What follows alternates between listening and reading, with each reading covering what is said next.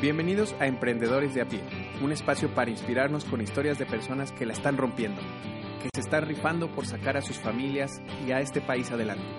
Acompáñenme a conocer sus historias, sus retos para inspirarnos y apoyarnos. Yo soy Miguel Aranda, emprendedor. Comenzamos.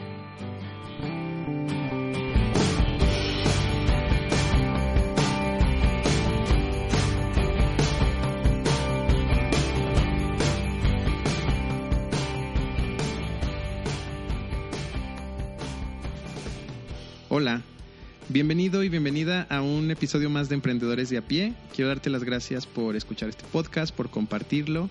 Y en esta ocasión platiqué con Diana. Ella es gerente de compras de tecnología en la empresa de Teleperformance y le da tips a los emprendedores desde el punto de vista de un comprador.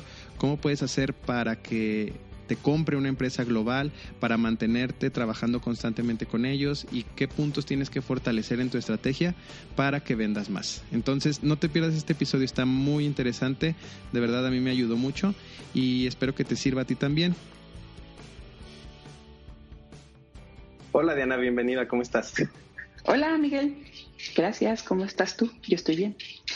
Estoy muy bien, eh, estoy muy emocionado porque cuando me comentaste de este tema dije, oh, esto le puede servir muchísimo a las y los emprendedores para que eh, puedan competir con empresas grandes y puedan también sobre todo trabajar con empresas grandes.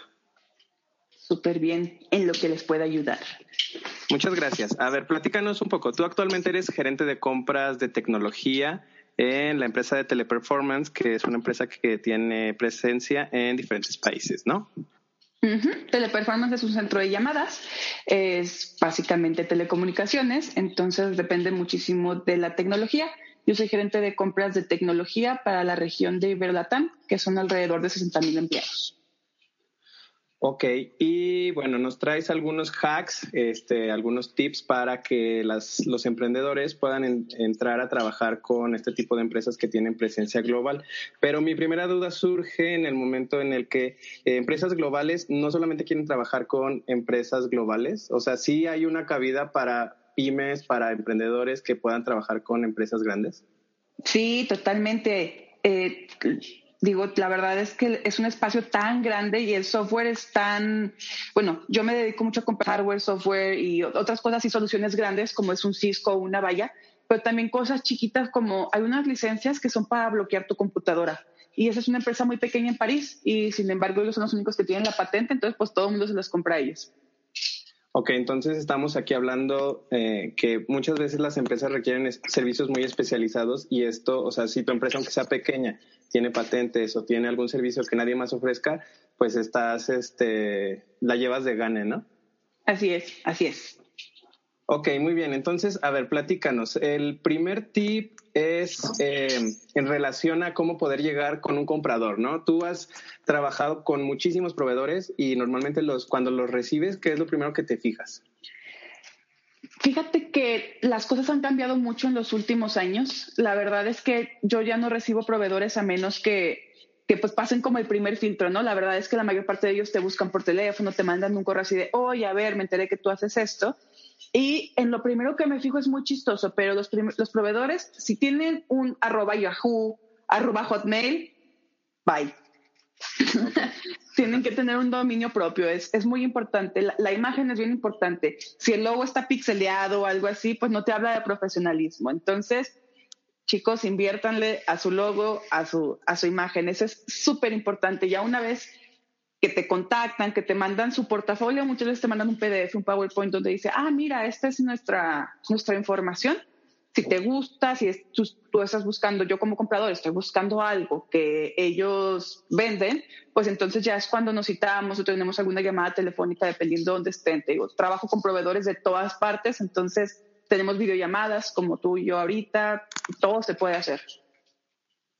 Ok, muy bien. Entonces la imagen no nada más tiene que ser físicamente porque antes de tu imagen física, o sea, está hablando de ti, tu firma de correo, tu logotipo, la extensión de tu dominio, todo eso ya, ya es algo en lo que tú te estás fijando desde antes de que conozcas incluso a la persona, ¿no? Y, y habla mucho también de la empresa.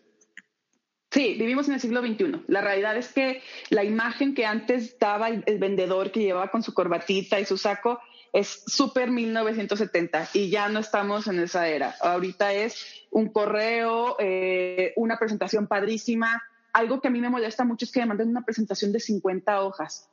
What the hell? No, o sea, mándame una hojita con lo que tú haces. Muchos proveedores, yo siempre les digo, dame el efecto wow. O sea, dime por qué te tengo que comprar a ti.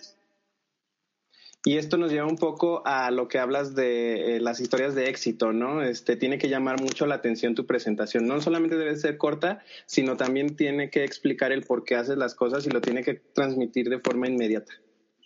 Exacto. O sea, hay muchos proveedores que llegan y te dicen, ah, es que yo trabajé con, con tal empresa y ahorita eh, en ese tiempo ellos estaban ahorrando 10%, pero con mis soluciones ya están ahorrando un 20%. Eso es un success story. Las historias de éxito son súper siglo XXI. Si no tienes un success story porque estás empezando, porque tienes una pyme, ofréceme a mí ser tu success story. Mira, yo te ofrezco a ti, vamos a desarrollar este software de, la mano y si lo desarrollamos juntos, tú te conviertes en mi success story, pues yo no te voy a cobrar lo que le cobraría a alguien más. No, no sé, todo en esta vida es negociable, pero te tienes que vender. La realidad es que mucha gente allá afuera va a ofrecer un producto parecido, tú tienes que ser diferente por algo. Sí, porque normalmente este, lo que dicen es que nadie quiere ser el experimento de nadie, ¿no? Pero eh, supongo que al tener una empresa o trabajar en una empresa tan grande como la tuya, pues tienes requerimientos de todo tipo. Entonces, normalmente, pues eh, tal vez no quisieras experimentar, pero a veces ustedes mismos se ven forzados y si sabes vender esa historia, si sabes cómo ofrecer ese servicio, pues alguien se puede arriesgar contigo, ¿no? Supongo que es a lo que, a lo que va ese punto creo que todo mundo, eh, creo que tiene mucho que ver cómo vendas las cosas y volvemos aquí a, las ventas. Tú dime cómo me vas a convertir en una historia de éxito. Ok, muy bien. Eh, entonces, ¿qué sigue? Cuando llegas tú a la reunión o cuando vas a hacer una llamada. No quiero ser el conejillo de Indias. Tienes que hacer una investigación previa, ¿no? ¿Cómo funciona esto? Sí, tengo vendedores, digo, vivimos en la era de tecnología y tengo vendedores que llegan así, ah, Diana, mira, te busqué en LinkedIn, yo sé que estudiaste esto y sé que te llama la atención esto, entonces mira, revisamos qué podemos hacer en este ramo y, nuestra solución se, se define así. Entonces me estudian a mí, obviamente estudian a la empresa, saben dónde, en qué bolsa cotiza, qué necesidades tiene un centro de llamadas, entonces ya no me tengo que presentar. Ellos me conocen y eso sí es un efecto wow. Es el que, ah, mira, hizo la tarea. Ok, y bueno, finalmente ya es algo también que muchas empresas esperan, ¿no? De ti, que ya mínimo hayas investigado un poco a qué se dedican, quiénes están trabajando en esa empresa. Y es por eso que la competencia cada vez es más férrea, porque, digamos, ya es también hasta cierto punto común que puedas hacer eso, entonces el efecto wow cada vez se va levantando un poco más, lo cual está bien, porque finalmente pues es competencia. De acuerdo, no, pues es como, piensen cuando van a vender, piensen que van a una entrevista de trabajo obviamente no vas a llegar a la empresa diciendo, ay, pues yo pensé que vendían excusados y ya me di cuenta que en realidad no. O sea, es como una entrevista de trabajo, tal cual. Eh, ok, hace rato decías que este ya no es 1970 y hoy en día, pues para lograr ese efecto wow, pues necesitas esforzarte más como proveedor. ¿A ti qué es lo que te ha sorprendido o qué, proveedores a ti te han dicho, eh, han logrado que, que, tú digas wow? O sea, que, ¿cómo han logrado ese efecto wow en ti? Platícanos algún, algún ejemplo, algún caso. Mm, pues que sean interactivos. Tengo un proveedor que siempre carga con una maleta gigante y das de cuenta que siempre trae el papalote Museo del Niño ahí adentro. Entonces, si se apoyan de alguna diapositiva, algún escrito muy puntual, los puntos súper puntuales, donde dice, ah, esta diadema tiene noise canceling, le dura la pila tanto tiempo, de su maleta gigante, saca la diadema, te la muestra, la ves, la puedes probar ahí porque ellos traen sonidos especiales en sus celulares que se parean con la diadema. Entonces, eso es alguien que hizo su, tarea. Eso es alguien que dijo, hoy me levanté a vender. Ok, wow. O sea, hablas de que aquí se puede invertir mucha creatividad y, ustedes finalmente están abiertos porque me imagino que han de recibir cientos de, solicitudes o de proveedores que son muy parecidos. Entonces, aquí eh, la recomendación principal sería no escatimes en creatividad, ¿no? No, sean súper creativos. Hay empresas que eso es lo que venden, creatividad. Entonces, sean creativos. No me manden un PowerPoint y ya.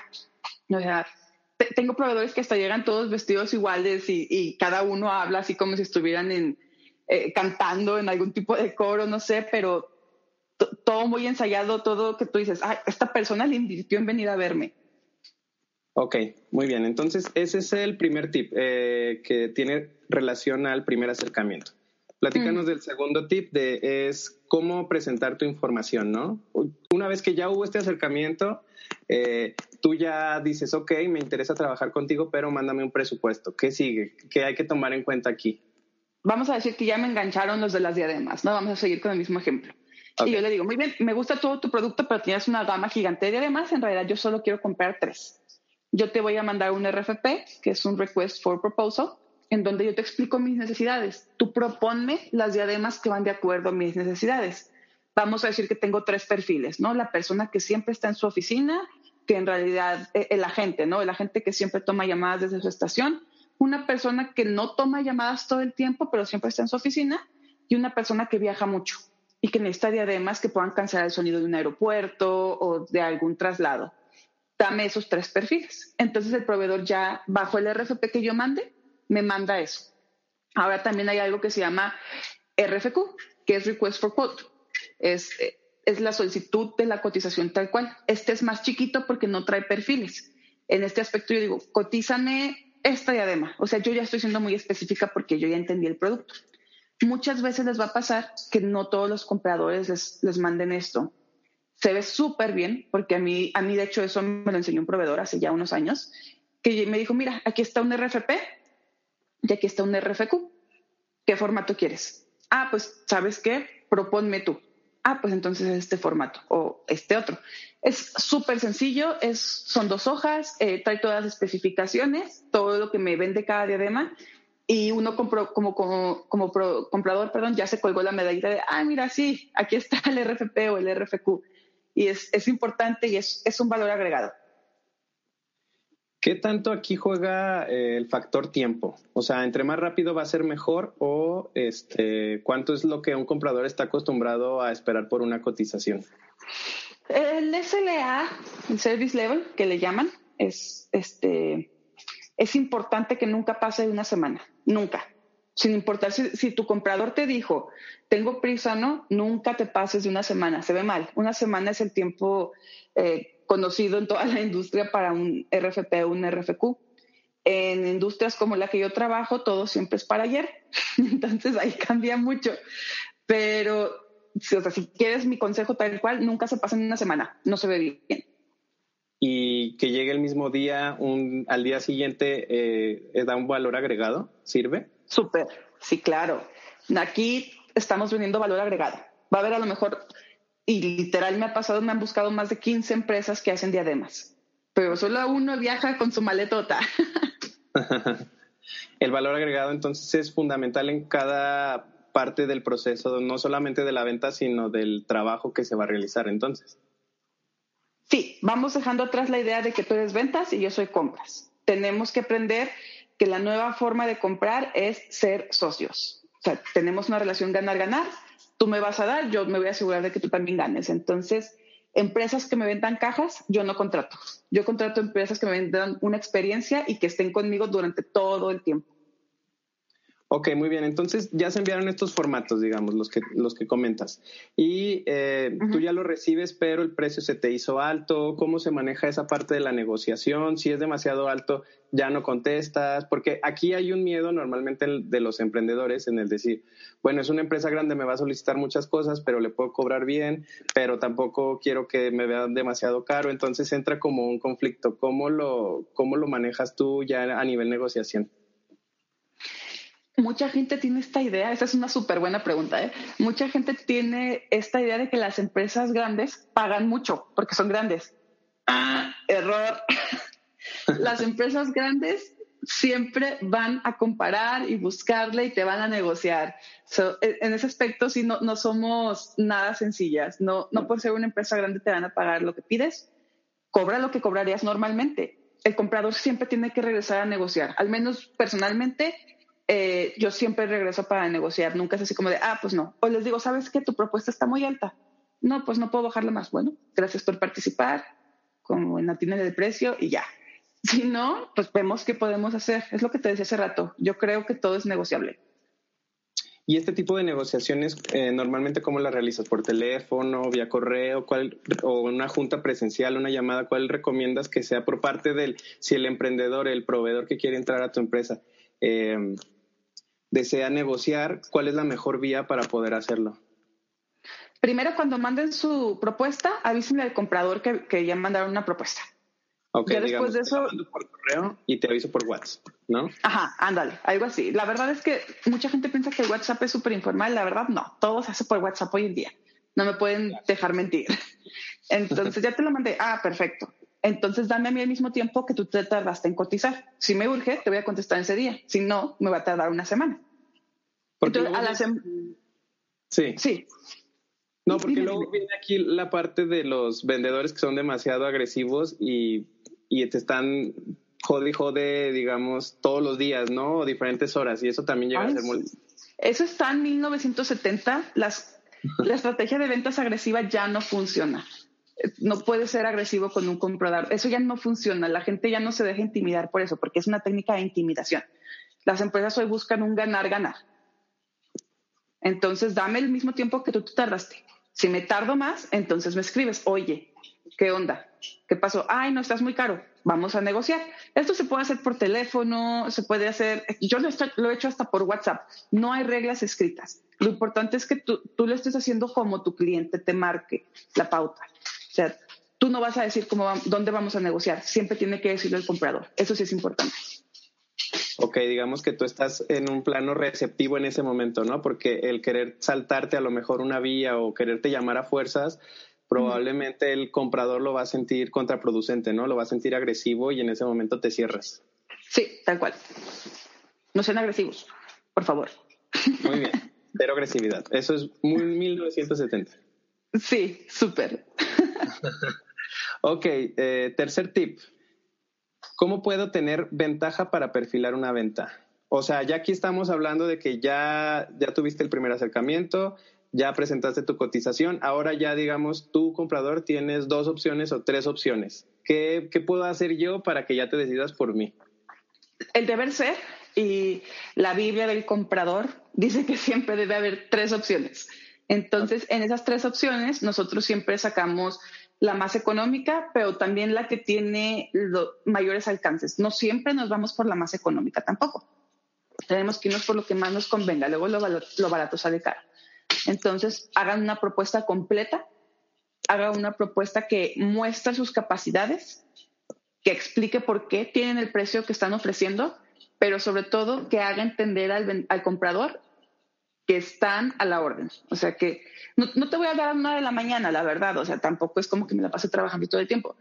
Pero creo que el valor agregado más grande que puede dar alguien a otra persona en cualquier tipo de relación es el saber que eres incondicional. O sea, yo te voy a acompañar en este proceso porque lo empezamos juntos y lo terminamos juntos. Eso es real en un matrimonio, eso es real en una amistad y es real en los negocios. O sea, lo llevas también a la vida de los negocios. Y el otro día platicábamos sobre que de los proveedores que no te contestan en fin de semana o que sale de su horario de trabajo y ya no deciden contestarte esto cada vez más es, eh, es menos común, o sea, ya la tendencia es a estar disponible 24/7. Normalmente para los emprendedores o las personas que trabajamos como proveedor, pues llega a ser muy incómodo y te topas con gente que de plano no lo hace, tiene una filosofía muy marcada y muy definida, pero tú me decías, pues es que, o sea, el comprador tampoco es que te quiera estar llamando en un domingo, ¿no? A las nueve de la noche, pero comprométete con él y, están en esto juntos. Era finalmente como tu, tu recomendación o tu reflexión en esto. Sí, o sea, cada quien decide qué tipo de servicio da. O sea, si yo fuera emprendedor, yo decidiría, no sé, a lo mejor vender pan, que sé que el pan no me van a molestar después de la hora que hago pan. Pero si estás vendiendo plantas de emergencia, es muy normal que te vayan a hablar a las 4 de la mañana diciéndote, no tengo luz, por favor, dame una planta de emergencia. Yo hace un tiempo hacía compras de, mantenimiento, incluidas plantas de emergencia y obra civil, entonces, hay rubros. Si es algo a lo que te quieres dedicar a plantas de emergencia, tienes que saber qué va a suceder. Y creo que tienes que entender que el comprador tampoco quiere hablarte a las 4 de la mañana, pero pues es algo que lo que tú estás vendiendo lo exige. Si no te gusta ese giro, cámbiate de giro. Hay giros que no son tan exigentes. Y digamos, este valor agregado, mm, siento que ya también se empieza a diluir un poco porque la mayoría de las empresas lo esperan. Entonces, ¿cómo puedes reflejar en esa terna, volviendo a la, a la misma pregunta, cómo puedes reflejar en ese momento tu valor agregado de decirle, te voy a dar un excelente servicio? Tú puedes como comprador decir, sí, pues es que es lo mínimo que espero, que todos me den un excelente servicio, ¿no? ¿Cómo lo puedo reflejar yo? ¿Cómo lo has notado? ¿Cómo lo has vivido? No somos computadoras. A pesar de que lo que compro son computadoras, sé que las personas no somos computadoras. Tengo un proveedor, vamos a llamarle el proveedor X y el proveedor Y, porque no puedo decir nombres. vamos a decir, ambos venden lo mismo. Para diferentes mercados me venden lo mismo. Proveedor X es más grande y me dice, yo te voy a acompañar, yo voy a estar aquí. Le marco, a ver, permíteme, es que estoy en una llamada o cosas así normales, normales, pero siempre te lo voy a definir con esto Diana, te llamo ahorita en cuanto termine esta llamada.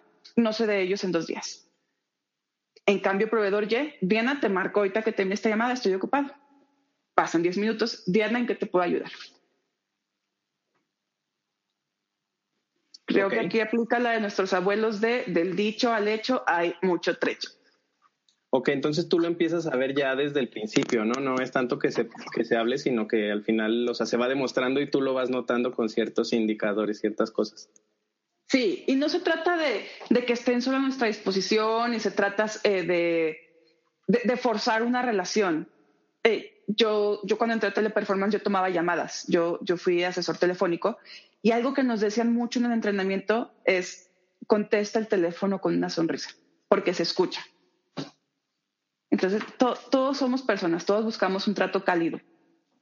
Empecemos por eso. Ok, muy bien. Eh, siguiente tip. Eh, digamos que ya me contrataste, ¿cómo puedo este, asegurar esa relación? ¿Cómo puedo hacerla duradera, que finalmente es lo que todos los proveedores quieren, ¿no? Lograr lazos este, de, que, se, que duren años y que podamos seguir trabajando juntos. Ya, pues ese es un tema un poquito delicado. Al menos en la industria de call center siempre decimos que la, la única constante es el cambio.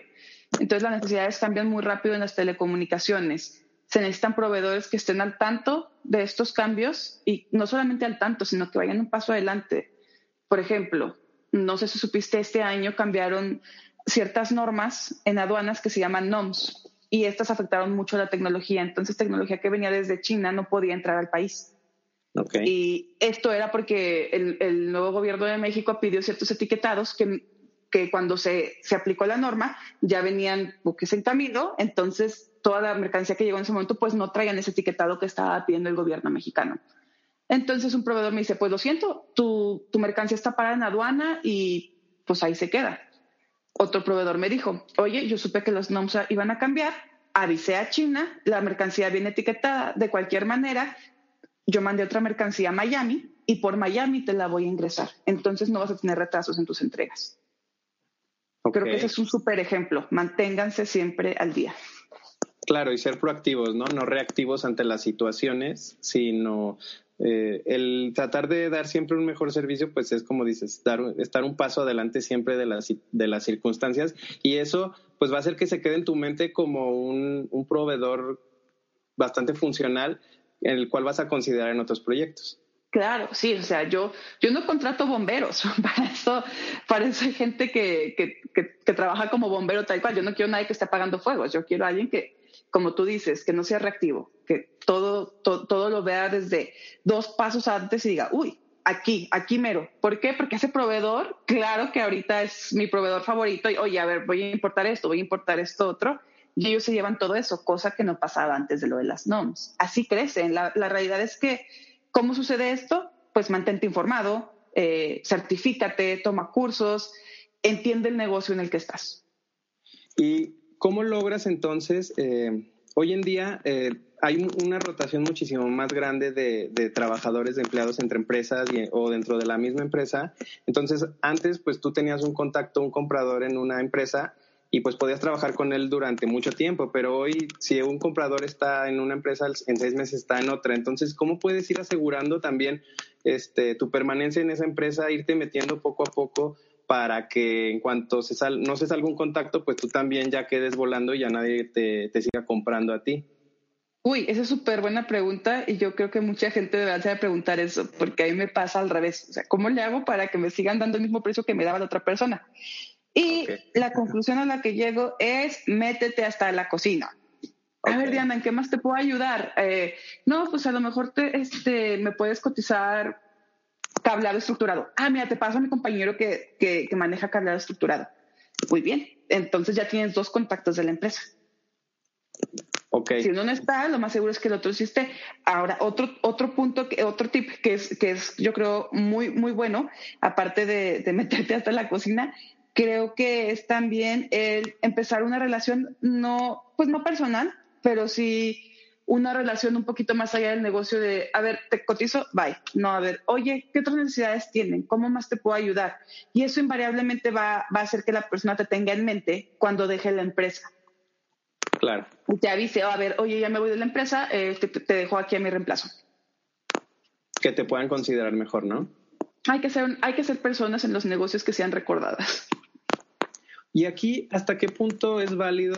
Digo, es muy común, pero también como comprador, ¿cómo se vive este tema de los regalitos? Llega Navidad y que ya tienes la libreta, el llavero, los audífonos, este, el arcón, en Navidad, la botella, o sea, ¿hasta qué punto se vale también de no llegar a un exceso y decir, ok, esto es demasiado, no lo puedo aceptar? Pero que también se pueda ver como un detalle como que le te importa eh, tu cliente, ¿no? Súper buena pregunta. Eh, las normas de ética europeas, porque ahora es el mercado europeo el que está rigiendo mucho de las normas de, uh, de datos y todo eso, dictan que no puedes dar un regalo que cueste menos de 30 dólares. Digo, que cueste más de 30 dólares, perdón. Y todo regalo siempre tiene que tener el logo de la empresa que te, okay. que te lo está regalando. Por ejemplo, me, me llegan uf, libretas, plumas, súper aceptable un coche no es aceptable. Sí, ya es. Digo, nunca me ha llegado un coche, ¿no? Pero es, es, el ejemplo, es el ejemplo más grande que se me ocurrió. O sea, nada que se pueda ver como un soborno, algo que se pueda ver como un detalle. Las botellas no recomiendo que manden botellas. Ok. Sí, porque ya estás ahí involucrando el tema del alcohol, la fiesta, no sé, se puede este, distraer. No es profesional. Rápido. No se ve profesional. Y no trae tu logo, además. Y pues no, a menos que trabajes para Bucanas. ok, muy interesantes los eh, cuatro tips que nos has dado, pero vamos con el último, las recomendaciones. ¿Qué, qué, cómo podríamos complementar todo esto que nos has dicho para cerrar con broche de oro, Diana? con mucho gusto. Primero, tomen cursos. Mi recomendación es logística y administración. Sí, marketing y todo eso es súper importante. Logística y administración te hacen ponerte en los zapatos de tu cliente y aparte tú también eres cliente. La realidad es que cualquier proveedor también es un cliente. Entonces entiendes toda la cadena de abastecimiento. Ok. ¿Va? Nadie vende tanto como alguien que está preparado. La realidad, a mí me han tocado proveedores que me dicen, mira, ya sé, ya sé cómo va a funcionar esto, no te va a gustar mi precio, vamos a regresar todo, no quiero hacer todo ese baile, aquí está mi propuesta final. Me encanta, me estás ahorrando tiempo, sé mi aliado, ay, ay, ayúdame a ahorrar tiempo. Las horas hombres también cuestan, esa es una realidad. Ok, eh, okay muy bien. El siguiente, la siguiente recomendación sería ser comprometido con el cliente. Eh, digo, si en algún momento tu cliente se pasa de lanza, te super grita o algo así, tampoco se trata de eso. No, no somos tapete de nadie, pero sé comprometido, sé tu aliado. Sé, sé, perdón, sé su aliado, porque va a llegar momentos en los que necesites de él, va a llegar un momento en el que dices, chin, se me, eh, se me atoró otro pago que no me hicieron, tal vez este comprador me pueda ayudar a sacar un pago antes y ahí, ahí llevo mi, mi dinero. Entonces, sé su aliado, siempre sé su aliado y vas a ver cómo, la, cómo ese motor empieza a caminar más rápido. Muy bien. Y finalmente. Ser innovador. Eh, ofrece a tu cliente nuevas formas de trabajar y nuevas formas de ahorrar. Todo cliente quiere ahorrar, todo cliente quiere, no solamente económicamente, todo cliente quiere ahorrar en, en horas hombre, quiere ahorrar en, en, inversión directa e indirecta. Eh, si tú ves algo que tu cliente pueda mejorar, díselo. Hay algo que nosotros conocemos como la ceguera de taller. En los talleres mecánicos hay una mancha de aceite y ya no la ve el mecánico, pero tú sí la ves. Díselo, ayúdalo a quitarla, ofrécele el producto milagroso con cloro que le va a quitar esa, esa mancha de taller. ok, pues muy, muy interesantes. Yo creo que esto va a ser muy revelador para muchas empresas, para muchos emprendedores que quieren trabajar con, con empresas grandes, porque en realidad son dos mundos muy distintos y muchas veces son dos lenguajes completamente diferentes. Y creo que estos tips ayudan a hacer un puente a unir, este, porque finalmente también y es el objetivo de muchas empresas poder trabajar con empresas locales, incluso en, algunas tienen en su filosofía o tienen normas que las obligan, pero eh, ustedes mismos deben de ver las barreras de trabajar con las empresas locales o con los emprendedores y yo creo que estos tips son para eso precisamente, para que es, sea más fácil que te elijan a ti, ¿no? Sí, creo que algo que muchas veces la gente olvida es que somos personas. O sea, yo, Diana, soy una persona y la empresa gigante es, pues sí, es un monstruo. El performance es el centro de llamadas más grande del mundo. Pero yo sigo siendo una persona y yo estoy buscando quien me ayude a facilitar mi vida. Una cosa que es muy cierta, y yo creo que ya los dejo con esto, es que las empresas que son muy grandes muchas veces se creen que son grandes y creen que no todos los merecen. Las empresas medianas o pequeñas no yo muchas veces prefiero trabajar con empresas medianas o pequeñas que puedan crecer conmigo, que puedan crecer ofreciéndome a mí lo que necesito y viéndome a mí como su success story, con una empresa grande que ya tiene miles de success stories, ¿no? Y que a lo mejor me va a ver chiquita o quiere verme chiquita. Este, yo creo que eso es lo más importante. Busquen siempre tener historias de éxito. Si no las tienen, enséñenles a sus clientes que ustedes pueden crearles una historia de éxito. Nadie les va a decir que no. Ok, pues muy reveladoras, no solamente interesantes, sino reveladoras todas las recomendaciones que nos das y es un gusto poder platicar contigo. Ojalá que vuelvas muy pronto y nos des muchísimos más de estos tips. Vamos a abrir los micrófonos también, eh, bueno, las preguntas en, en las redes para que si tienen alguna duda sobre algo en particular nos puedas ayudar, pero te agradezco muchísimo la entrevista. Sí, claro que sí. Eh, si tienen preguntas, si tienen dudas, pónganlas aquí abajo en sus comentarios. y con mucho gusto, de verdad, yo, yo, les apoyo. Tengo varios años dedicándome a esto. Me encanta. Eh, he estudiado sobre el tema, entonces cualquier cosa que ustedes necesiten va a ser un gusto poderlos apoyar. Sí, se nota que se te da, que te gusta este tema y gracias por eh, revelarnos estas, estos tips. Nos vemos muy pronto. Miguel. Un abrazo. Gracias, un abrazo, bye. ¿Conoces el principio 80-20? Bueno, esto puede cambiar tu vida. Eh, es un principio que descubrió Wilfrido Pareto en el siglo XIX, que era un economista y sociólogo, y él buscaba la distribución de la riqueza en la sociedad. Bien, pues él encontró que el 20% de la sociedad dominaba o tenía controlado el 80% de la riqueza en los países. Eh, investigando más y adentrándonos más en esta teoría, no solamente el 20% de las personas que tienen eh, la riqueza, sino que también las acciones en una empresa tienen el 80% de los resultados normalmente de la misma. Bien, si tú logras ser un líder, una persona que logra identificar el 20% de sus acciones que están logrando el 80% de los resultados, serás un líder, un emprendedor muchísimo más efectivo. Por ejemplo, Richard Koch, en su libro precisamente 80-20, enseña a encontrar las cuestiones que realmente importan e ignorar las que no para que lo logres, para que seas un líder muchísimo más efectivo. Entonces, identifica ese 20% y logra más fortaleciendo estas acciones. Nos escuchamos muy pronto. Espero que hayas disfrutado el episodio de hoy. Recuerda escucharnos cada semana en Emprendedores de a pie para que no te pierdas de toda la inspiración que nos regalan nuestros emprendedores. Síguenos, comparte y dale amor para que cada día estas historias puedan llegar más lejos. Yo soy Miguel Aranda. Nos escuchamos la próxima.